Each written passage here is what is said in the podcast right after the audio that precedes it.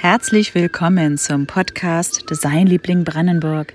Mein Name ist Felicitas Höhn und ich bin Gastgeberin dieser Sendung rund um Designthemen aus und für Brandenburg. Jede Folge an sich ist ja immer etwas ganz Besonderes und ich freue mich, dass ich heute zu Gast sein darf in einem Berliner Designbüro für Industriedesign, das im vergangenen Jahr sein 50-jähriges Bestehen feierte, nämlich Büchin Design. Und das Interview führe ich mit keinem Geringeren als dem Gründer und Inhaber, nämlich Karl Büchin, einem, wenn nicht sogar dem dienstältesten Designer Deutschlands. Er studierte als einer der ersten im neu gegründeten Studiengang Industriedesign Ende der 50er, Anfang der 60er Jahre an einer der Vorgängereinrichtungen der heutigen UDK in Berlin. Viel Spaß nun mit der heutigen Ausgabe.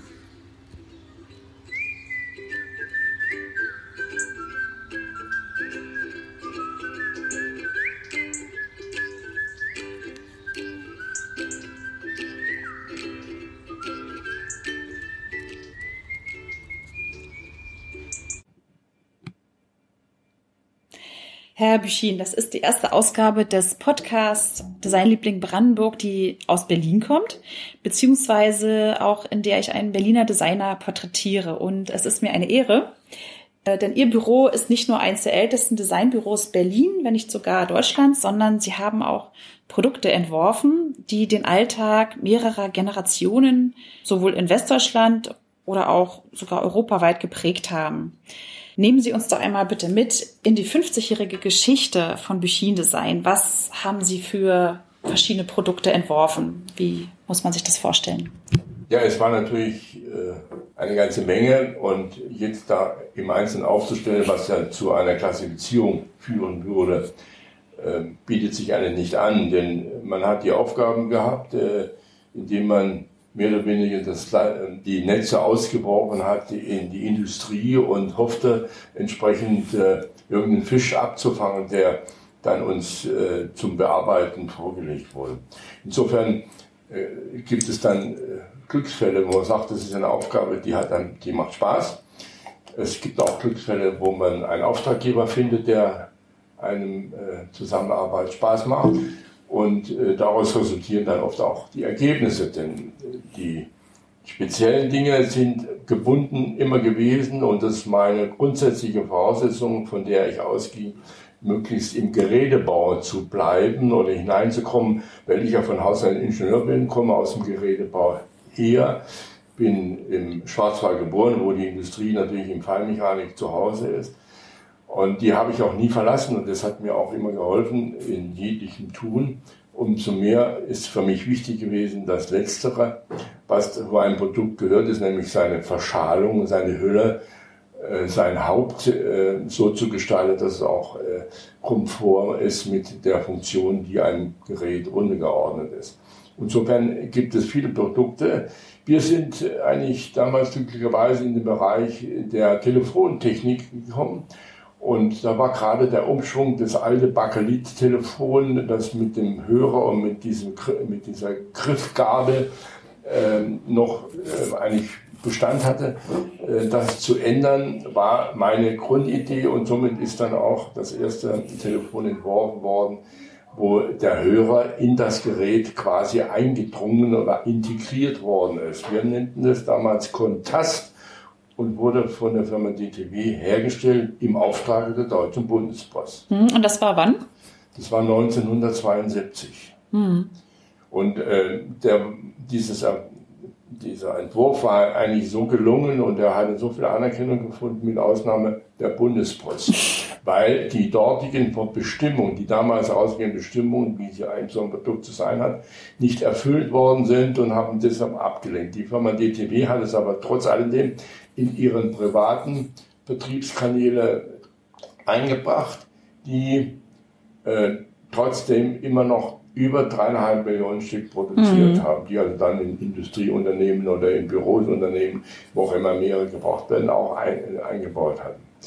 Das war ein großer Erfolg. Die Mitbewerber auf der, in halb Europa hatten eigentlich sich diese Grundidee, nämlich des integrierten Hörers, der im Gehäuse des Telefons eingebaut ist, oder eingehüllt oder eingetaucht ist, mhm. wurde dann übernommen. Das war eigentlich, da war ich recht stolz darauf, dass ich eigentlich der Urheber war zu dieser Geschichte. Mhm. Und Sie haben ja noch eine große Bandbreite anderer Produkte, also zum Beispiel Medizinprodukte entwickelt auch. Ja, natürlich. Äh, wir sind äh, mit ja, die ganze Bandbreite. Also ich meine, wenn ich es mhm. einzeln aufzählen würde, dann würde es einen Rahmen möglicherweise sprengen. Äh, das sind wichtige und unwichtige Produkte, aber wir haben im Schnitt äh, wir meine ich unser mittlerweile herangewachsenes äh, Büro, das also in seiner Spitzenzeit bis zu 16 Leute beschäftigt hatte, mhm. hatten wir im Schnitt über 10, 15 verschiedene Projekte durchgeführt. Das heißt, jeder der Designer hat es dann äh, einzeln für sich äh, mhm. verfolgt. Gemeinschaftlich hat man das dann auch äh, entsprechend konzipiert und zu Ende gebracht. Und so ist natürlich ein Füllfederhalter draus geworden für Kinder. Das ist äh, hm. ein, ein, Tragebeutel für, äh, Bier, äh, für einen Bierflaschenverkäufer. Oder es ist meinetwegen eine, eine, eine Schaufel für einen Kehrbesen. Es mhm. gibt viele Dinge mhm. und je nachdem, was eben die Industrie glaubte, designt, ihre Produkte designt haben zu wollen, und da dachte, gehst du zu Bichinen, die können ja alles und meistenteils waren sie auch gut aufgehoben. Mhm. Ähm, gibt es ein Produkt, auf das Sie, wenn Sie so zurückblicken, noch besonders stolz sind und sagen, oh ja, das, da ist wirklich ganz viel Herzblut reingeflossen? Ja, dieses ähm, hängt ja zusammen, wie weit man seine eigentlichen Ideen realisieren konnte im Zusammenhang oder im Vergleich zu den Vorgaben, die oft von der Industrie gegeben sind. Und da ist oftmals eine große Spanne dazwischen. Das heißt, deine eigenen Gedanken, wie es sein sollte, äh, sind nicht immer, meistenteils fast kaum, erfüllt worden. Und somit war natürlich auch die Freude am Endprodukt ein bisschen eingeschränkt. Mhm. Ich glaube, das hat zu lange gedauert, bis es heute in die heutige Zeit, wo wir eigentlich eigene Produkte machen, bei denen man eigentlich für alles verantwortlich ist. Und wenn man dann sagt, es war gut und es ist in Ordnung, dann glaube ich, kann man das Gefühl des Stolzes ein bisschen anbinden. Mhm. Erinnern Sie sich dann noch an das allererste Produkt, das Sie dann als selbstständiger Designer mit Ihrem Büro entworfen haben oder den ersten Auftrag?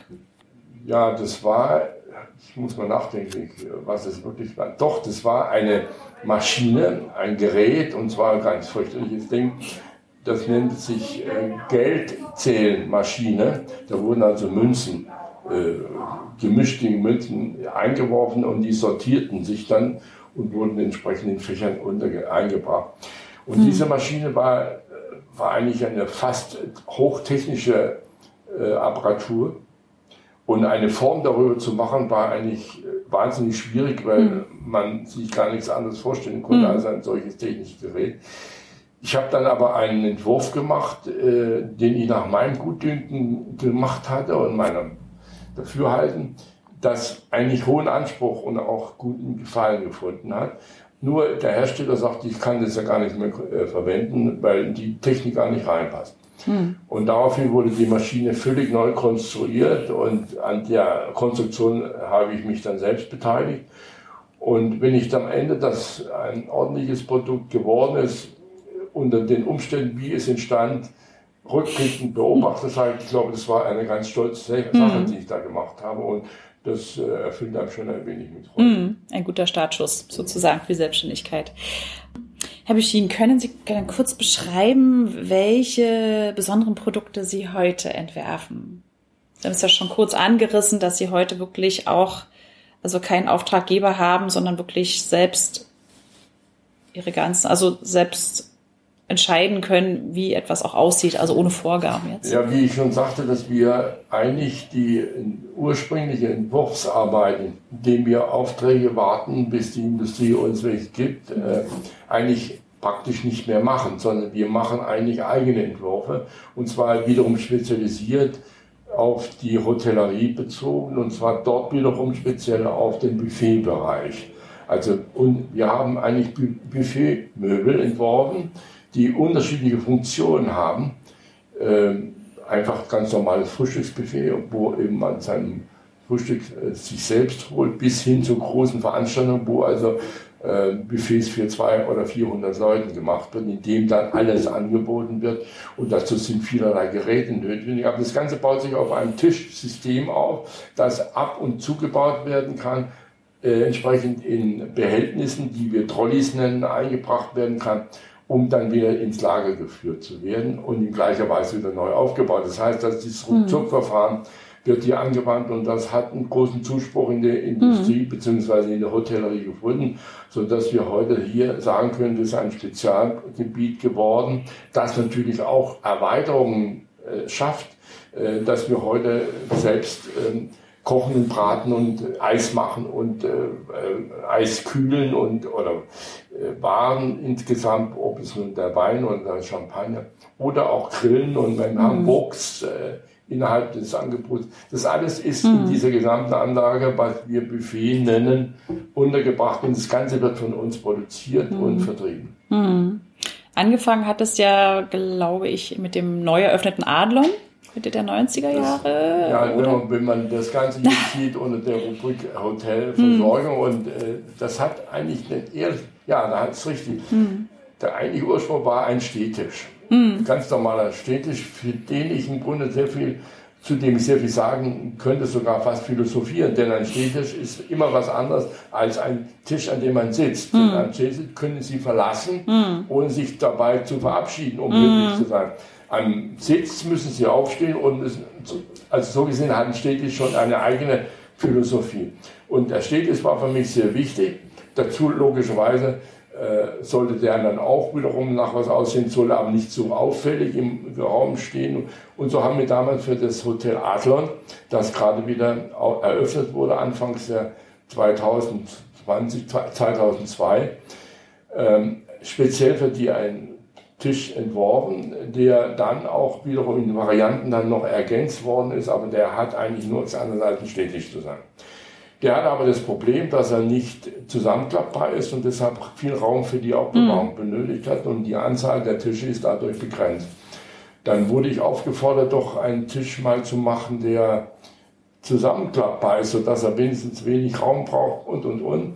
Und dann ist eine völlig neuer Tisch entstanden. Das hat eine Grundidee. Und diese Grundidee ist heute noch da, mhm. ist heute noch erhalten, obwohl es eigentlich eine Vielfalt äh, von Tischen gibt die alle sehr, sehr unterschiedlich sind, aber alle im gleichen Prinzip unterliegen, nämlich das Zusammenklappbare mhm. und das äh, Schraublosen und leicht und auf- und abmontierbare beinhaltet. Und das macht mich schon ein wenig mhm. Freude, das zu beobachten. Das ist eigentlich ein Produkt, das alleine unter dem Namen Venta äh, mittlerweile auf der Welt einen guten Begriff geworden mhm. ist. also weltweit in Hotels exportieren Sie Ihre Produkte? Auf der gesamten Welt. Mhm. Wahnsinn. Gibt es denn sozusagen eine Handschrift Ihres Büros oder Grundwerte, nach denen Sie arbeiten und die Ihre Kunden besonders an Ihnen schätzen, an Ihren Produkten? Ich glaube, die Geradlinigkeit. Äh, ich habe früher schon mal gesagt, die, die Gestaltung besteht in erster Linie darin, indem man die Kunst beherrscht, etwas wegzulassen. Äh, das klingt sehr einfach, aber das ist relativ schwer. Aber etwas, was schlicht und einfach gerade ist, im besten Sinne gerade ist, äh, ist am schwierigsten äh, zu verfolgen, am schwierigsten zu machen, eine Verziehung zu machen und etwas zu verkleiden wie im Barock oder in, der Renaissance, dann ist es äh, verhältnismäßig erfolgreich. Aber wenn ich etwas zu gestalten habe, ich lasse aber etwas weg, um trotzdem noch eine gute Wirkung zu haben, das ist schon eine gute Aufgabe. Mhm. Und das ist, war immer unser Motto. Mhm. Und ähm, wie muss man sich das jetzt auch vielleicht auch rückblickend nochmal vorstellen in, in, in der 50-jährigen Geschichte? Haben Sie ähm, Produkte selbst entworfen und verkauft an interessierte Kunden oder ähm, bekommen Sie, haben Sie Anfragen bekommen und dann speziell exklusiv für die Kunden entworfen? Also in meinem allgemeinen Design Schaffens hm. äh, war das genau geregelt. Und zwar, ich habe nie etwas entworfen, wenn ich keinen Auftrag dazu hatte. Mhm. Das wäre viel zu aufwendig. Äh, das wäre dann im Hobbybereich. Mhm. Das habe ich eigentlich nie gemacht, weil ich einfach immer ein Ergebnis wollte. Und es gibt nicht viel Sinn, in die blauen Himmel etwas mhm. zu tun. Insofern war also jede, jede Arbeit, die er gemacht hat, mit einem Auftrag verbunden. Das hat wirtschaftliche Gründe, es hat aber auch dann, das war halt nun mal mein Job. Mhm. Und da ist natürlich das oftmals abhängig von der Aufgabe an sich äh, wie weit sie einem Freude macht oder nicht. Mhm. Freude hat sie eigentlich immer gemacht, denn es, man hat ja sich mit etwas beschäftigt, etwas zu behaupten, das hat mir keinen Spaß gemacht, wäre völlig falsch und würde diesen Beruf habe ich von Anfang an nicht gewusst, dass es den gibt. Aber als ich ihn, als ich hörte, ich hatte es latent eigentlich immer ein bisschen mit beschäftigt, aber als ich ihn dann tatsächlich real anging, hm. hatte es mich immer begeistert und es tut es mir heute noch. Und ich glaube sogar, dass ich nach wie vor noch ein äh, feuriger Anhänger bin dieses Berufes. Umso mehr ist man kritisch geworden mhm. und auch kritisch immer für sich geblieben. Ähm, und das ist auch die erste Voraussetzung, eine erfolgreiche mhm. Sache zu machen. Mhm. Gibt es denn ein Produkt oder vielleicht auch ein Unternehmen, für das Sie gern mal gearbeitet hätten? Ja, sagen wir mal so, die Überlegungen, die Gedanken, äh, was hättest du dann mal gerne gemacht, äh, bezog sich für mich weniger auf ein Produkt, also wie zum Beispiel ein Auto zu machen oder mhm. was auch immer, sondern vielmehr auf die äh, beteiligt zu werden oder Mitglied zu sein eines Teams, das von Weltgeltung. Ich denke da beispielsweise jetzt an Richard Zapper, mhm. ich denke an, äh, an Philipp Stark, ich denke an äh, Dieter Rams, mhm. Güchelot oder wie also die ganze, oder Pininfarina, äh, da mal ein Jahr sein mhm. zu können oder mitzuarbeiten zu können. Das wäre etwas oder ist etwas gewesen, was ich nicht habe machen können, aber das war schon ein Traum, das zu tun. Mhm. Denn ich glaube, da wären sehr viele Dinge, äh, hätte man da viele mitbekommen können, äh, die man dann äh, hätte gut verwerten können. Hm. Eine Frage, die ich äh, in den Interviews immer ganz gerne stelle, ist die nach der ähm, Art und Weise, wie und wo man sich inspirieren lässt, um auf Ideen zu kommen, auf äh, vielleicht auch auf Lösungen für Probleme, die man gerne, die man hat. Gut, ich glaube, dass ich, ich habe die Frage so weit verstanden, dass Sie meinen, gibt es Bereiche, wo Sie Ihre äh, Fantasie oder seine Ideen äh, sich holen oder. Ja, das wollte ich, wollte sagen, ja. ich, ich, gehe in den Wald. Ja, ah ja. Mhm. Beispielsweise, ich gehe in den Wald. Mhm. Der Wald ist für mich eine faszinierende Sache. Mhm. Äh, da braucht man gar nicht Fragen zu stellen, sondern die kommen auf einem zu.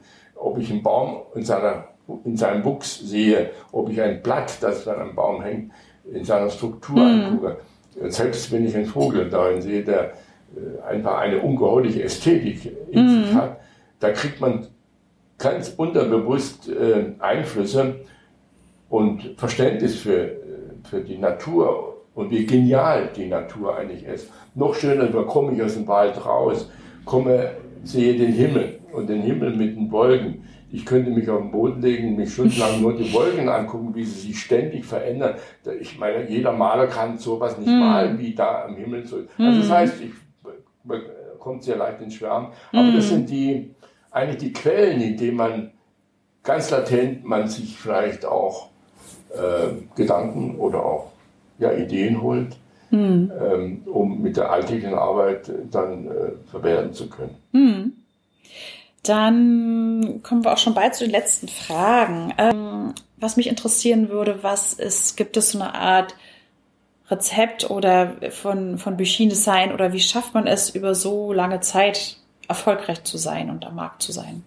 Ja, man, das heißt, man, man muss die Ohren an die Schienen legen, zu erfahren, was ist die Tendenz, mhm. was kann sich dabei entwickeln und was geht verloren. Ich glaube, man muss aktuell seine Gedanken ordnen. Ähm, wenn ich mit äh, Sachen mich beschäftige oder mit Gedanken mich beschäftige, die eigentlich keine Zukunft haben, oder die verloren gegangen sind, äh, gibt es nicht mehr viel Sinn, äh, sich damit zu beschäftigen. Mhm. Ich glaube, dass man eigentlich äh, schon ein wenig vorausschauen sollte, ähm, um zu denken, ich meine, wenn ich heute, wenn ich mir vorstelle, was, was man heute mit einem Telefon äh, noch macht, aus der Form, der ich mal begonnen habe. Da wurde das mhm. vorgeschrieben, dass der Daumen eine Größe hat, äh, um die Tastatur erstmal zu bestimmen, dass die nicht äh, so klein sein, dass man zwei Tasten plötzlich miteinander äh, in Bewegung bringt. Äh, das, und vergleiche es heute mit, äh, mit der Tastatur, die auf einem iPad draus sind, das ist eigentlich schon äh, witzig und man sagt, also man wurde fast schon gedemütigt aus der früheren Zeit, was man an Bestimmungen hat mhm. beachten müssen. Also all solche Dinge sind heute äh, eigentlich passé und was man, die Sprünge, die man heute macht, sind noch viel länger, viel mhm. größer. Denn was in fünf Jahren sein wird, weiß kein Mensch, aber ich weiß ganz genau, dass sie völlig anders, erheblich anders sein wird als vor mhm. fünf Jahren mhm. der Sprung zu heute ist. Oder sie können die Sprünge noch größer machen. Die, die, die, die, Geschichte oder auch die Industrie oder auch die Produkte oder auch unser Leben ist so schnell lebend mhm. und so sprunghaft geworden, dass es eigentlich äh, nur noch höchster Fantasie bedarf, um vorzustellen, was in fünf Jahren sein soll. Und ich glaube, der Designer hat die Aufgabe, äh, sich dem ganzen Entwicklungen zu stellen und sich mhm. denen anzupassen. Und das macht die Sache nicht einfach. Mhm. Herr Beschien, gab es in Ihrer langen Karriere oder in der langen Geschichte des Büros auch Tiefpunkte, wo Sie dachten, ach, ähm, vielleicht würde ich jetzt am liebsten alles hinwerfen und warum haben Sie weitergemacht? Wie haben es geschafft, wieder da rauszukommen und äh, wie haben sich motiviert? Ähm, also ich kann mir vorstellen, dass in so einer langen Geschichte, das kann nicht immer nur bergauf gehen. Ich glaube, der, ich glaube, der, der Designgedanke, überhaupt mhm. das Design schaffen, ist auch eine Frage der Gesellschaft und das ist eine Frage der, äh, des Wohlstands. Mhm. Äh, ich glaube nicht, dass, ich kann mich noch erinnern, wirklich richtig war, unmittelbar nach Mauerfall mhm. bin ich eingeladen worden in Dresden, also dort in Schule. Ich mhm. bin eingeladen in Weimar, ich war auf Burg Ibigenstein, heißt mhm. glaube ich. Äh, und wurde dann auch von den angehenden Designstudenten gefragt, ja, wie machen wir das? Als ich dann sagte, äh, ich habe eine GmbH, und er sagte, oh, ich muss unbedingt auch eine GmbH gründen. Sag ich, mhm. was du machen kannst. Du kannst eine gründen, aber arbeiten musst du immer noch. aber die Frage, ähm, wenn ich mir vorstelle, dort äh, ich habe in einer Firma einen Auftrag gehabt, ein Bügeleisen zu machen. Diese Firma war bekannt, dass sie ich glaube, 5 Millionen Hand, kleine Handbügeleisen gemacht hat, die sind alle nach Russland äh, geliefert worden. Auf die Frage, was das eigentlich kostet, sagt, das wissen wir nicht, das hat das Ministerium für Ausland in Berlin bestimmt.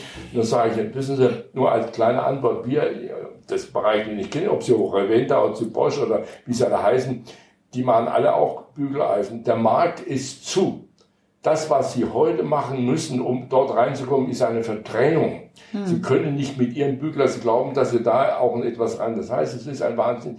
Deshalb meine ich, das Design hat hm. eine Bedeutung dann, wenn Sie in die Verdrängung rein müssen, wo Sie jemand anderen wegdrücken müssen, hm. um besser zu sein. Aber hm. nicht, weil die den rausboxen äh, aus, der, aus der Bilanz, sondern Sie müssen ihn rausboxen mit Ihrem Produkt. Und da beginnt der eigentliche Kampf des Designers. Hm. Und die Frage, die sie stellen, ist, äh, was passiert im Wohlstand, wo, äh, oder wenn, äh, wo eben das nicht vorhanden ist, wo man sagt, ich bin ja dankbar, dass ich überhaupt mm. ein Bügeleisen bekomme, dann kann mm. ich aussehen, wie ich will, ich bin froh, dass ich es habe. Das war damals meine Kollegen, damals hier aus Thüringen und sonst mm. woher kam, dann immer wieder gesagt. Das ist in dem Bereich, wo alles satt ist, da ist die Aufgabe für den Designer ungeheuer schwerer mhm. als in einer Region, wo man sagt, äh, ich brauche halt die Kaffeemühle, mhm. Hauptsache sie läuft. Ne? Und da liegen unheimlich viele Sprünge drin, die jetzt nicht ordnen lässt, was ist eigentlich die Aufgabe des Designers. Die hängen von vielen Faktoren zusammen. Ne? Die mhm. sind sehr unterschiedlich strukturiert. Und insofern ist auch der Wunsch oder der Gedanke, was erzähle ich zum Beispiel einem jungen Menschen, der das lernen oder mhm. das studieren will, was sage ich ihm? Was empfehle ich ihm? Ich sage, ja gut, du hast eine gute Wahl getroffen, das zu machen, aber eines ist sicher, arbeiten musste, dann musste, mhm. eigentlich würde ich dir gerne davon abraten. Es sei denn, du bist mutig und kräftig und auch begabt, gut genug, dann mach es, dann wirst du Freude haben. Mhm. Aber sonst sage ich, ist es schwer. Mhm. Aber ähm, um noch darauf zurückzukommen mit ähm, jetzt mit äh, Venta, mit der mit der Linie oder mit dem Venta System, wie kann man das so nennen? System. Das gab ja da auch ein ein Ausgangspunkt. Ne? Hatten Sie mir erzählt im Vorgespräch, ähm, so 90er Jahre war das, glaube ich, dass auch die Aufträge zum Teil weggebrochen sind und dass Sie im Prinzip dann aus der Not eine Tugend gemacht haben, dass Sie im Prinzip dann auf einmal gesagt haben, okay, wenn ich jetzt keine Auftraggeber habe, dann entwickle ich selber, fange an, mhm. vielleicht auch mein Traum, was ich schon lange wollte, wirklich selbst zu überlegen, wie können meine Produkte aussehen, ohne dass jemand anderes reinspricht auch. Ne? Und dann ja, genau ist es so, dass äh, die wirtschaftliche Lage, die, in der ich damals steckte, äh, nämlich Westberlin, mhm. innerhalb der Mauer, die Nachteile, auch Vorteile hatte, äh, die wurden vielfach auch genutzt, besonders die Industrie und die hat sogenannte die verlängerten Werkbänke in Berlin äh, stationiert und in dem man haben wir auch partizipiert und wir haben mhm. die Aufträge bekommen. Nach dem Mauerfall sind die alle genauso weggefallen. Mhm. Und das habe ich relativ spät erkannt und haben somit dann ein wirtschaftliche Problem erhalten. Ich habe meine 16, 16 Mitarbeiter eigentlich nicht mehr halten können. Und mhm. so kam natürlich ein Strukturwandel, äh, der ganz rabiat war. Und dann saß ich quasi am, am Boden und ziemlich weit satt am Boden und habe mir überlegt, was machst du eigentlich dann? Und dann kam die Überlegung, was könnte man tun aus eigenem Interesse heraus, aus eigener aus einer äh, Gedanklichkeit und äh, da ich mich mit solchen Dingen wie zum Beispiel den Stehtisch beschäftigt hatte, ganz unterbewusst näher für den Privatbereich. Und äh, er gab sich wie oftmals Glücksfälle und ich hatte den Kontakt mit, den, mit mehreren Leuten, die aus der Hotellerie äh, stammen und Freunde sind von mir. Die haben mir dann mehr oder weniger einen Auftrag erteilt, äh, mach mir doch mal sowas. Und das entstand dann auch. Und das hat sich dann mhm. wie ein kleiner, nicht wie ein kleiner Schneeball, sondern ein ganz kleiner Schneeball entwickelt. Aber mhm. mittlerweile ist es so, dass wir, äh, ich weiß nicht, ich habe gerade Ihnen jetzt gezeigt, dass wir äh, fast 400 Hotels in der Welt mhm. bereits mit unseren Möbeln versorgt haben. Und äh, da gibt es wiederum eine Weitersprache und äh, wir brauchen keine eigene Werbung, dann wenn die dort was mhm. gesehen haben, wo hast du es her? Und somit hat man natürlich dann, wenn man in einer Nische sich befindet, das tun wir, äh, das ist der große Glücksfall, äh, sodass der Wettbewerb halt doch überschaubar ist. Und in dieser Nische haben wir einen guten mhm. Stand, der hoffentlich uns auch in Zukunft äh, unsere Wirtschaftlichkeit sichert. Mhm. Und das macht mich ein wenig froh und macht mich auch etwas ruhig und lässt mich auch mein Alter äh, gut äh, äh, erleben. Und äh, dann, ich habe dann auch äh, ein gutes Gefühl, wenn ich zum Golfspielen gehe, äh, dass die Firma gut läuft, gut geführt ist. Ich habe mhm. hervorragende Mitarbeiter, treue Mitarbeiter, äh, auf die ich mich verlassen kann. Und das ist auch ein ziemlich großes Kapital, mhm. das man heute haben kann. Mhm. Was für ein schönes Schlusswort, Herr Büchin. Ich bedanke mich recht herzlich für das schöne Gespräch, für den interessanten Einblick in in so einer lange, ja, kann er sagen, deutsche, europäische Designgeschichte, Nachkriegsgeschichte. Und ähm, ja, vielen Dank und ich habe zu danken. alles Gute. Gefreut. Vor allem habe ich mich gefreut, Sie kennengelernt zu haben. Dankeschön. Vielen Dank, dass du bis hierhin zugehört hast. Für Fragen oder Anregungen bin ich unter post.designliebling-brandenburg.de erreichbar. Und wenn dir der Podcast gefallen hat, würde ich mich über eine 5-Sterne-Bewertung auf iTunes freuen, denn so wird er auch für andere sichtbar. Tschüss, bis zum nächsten Mal.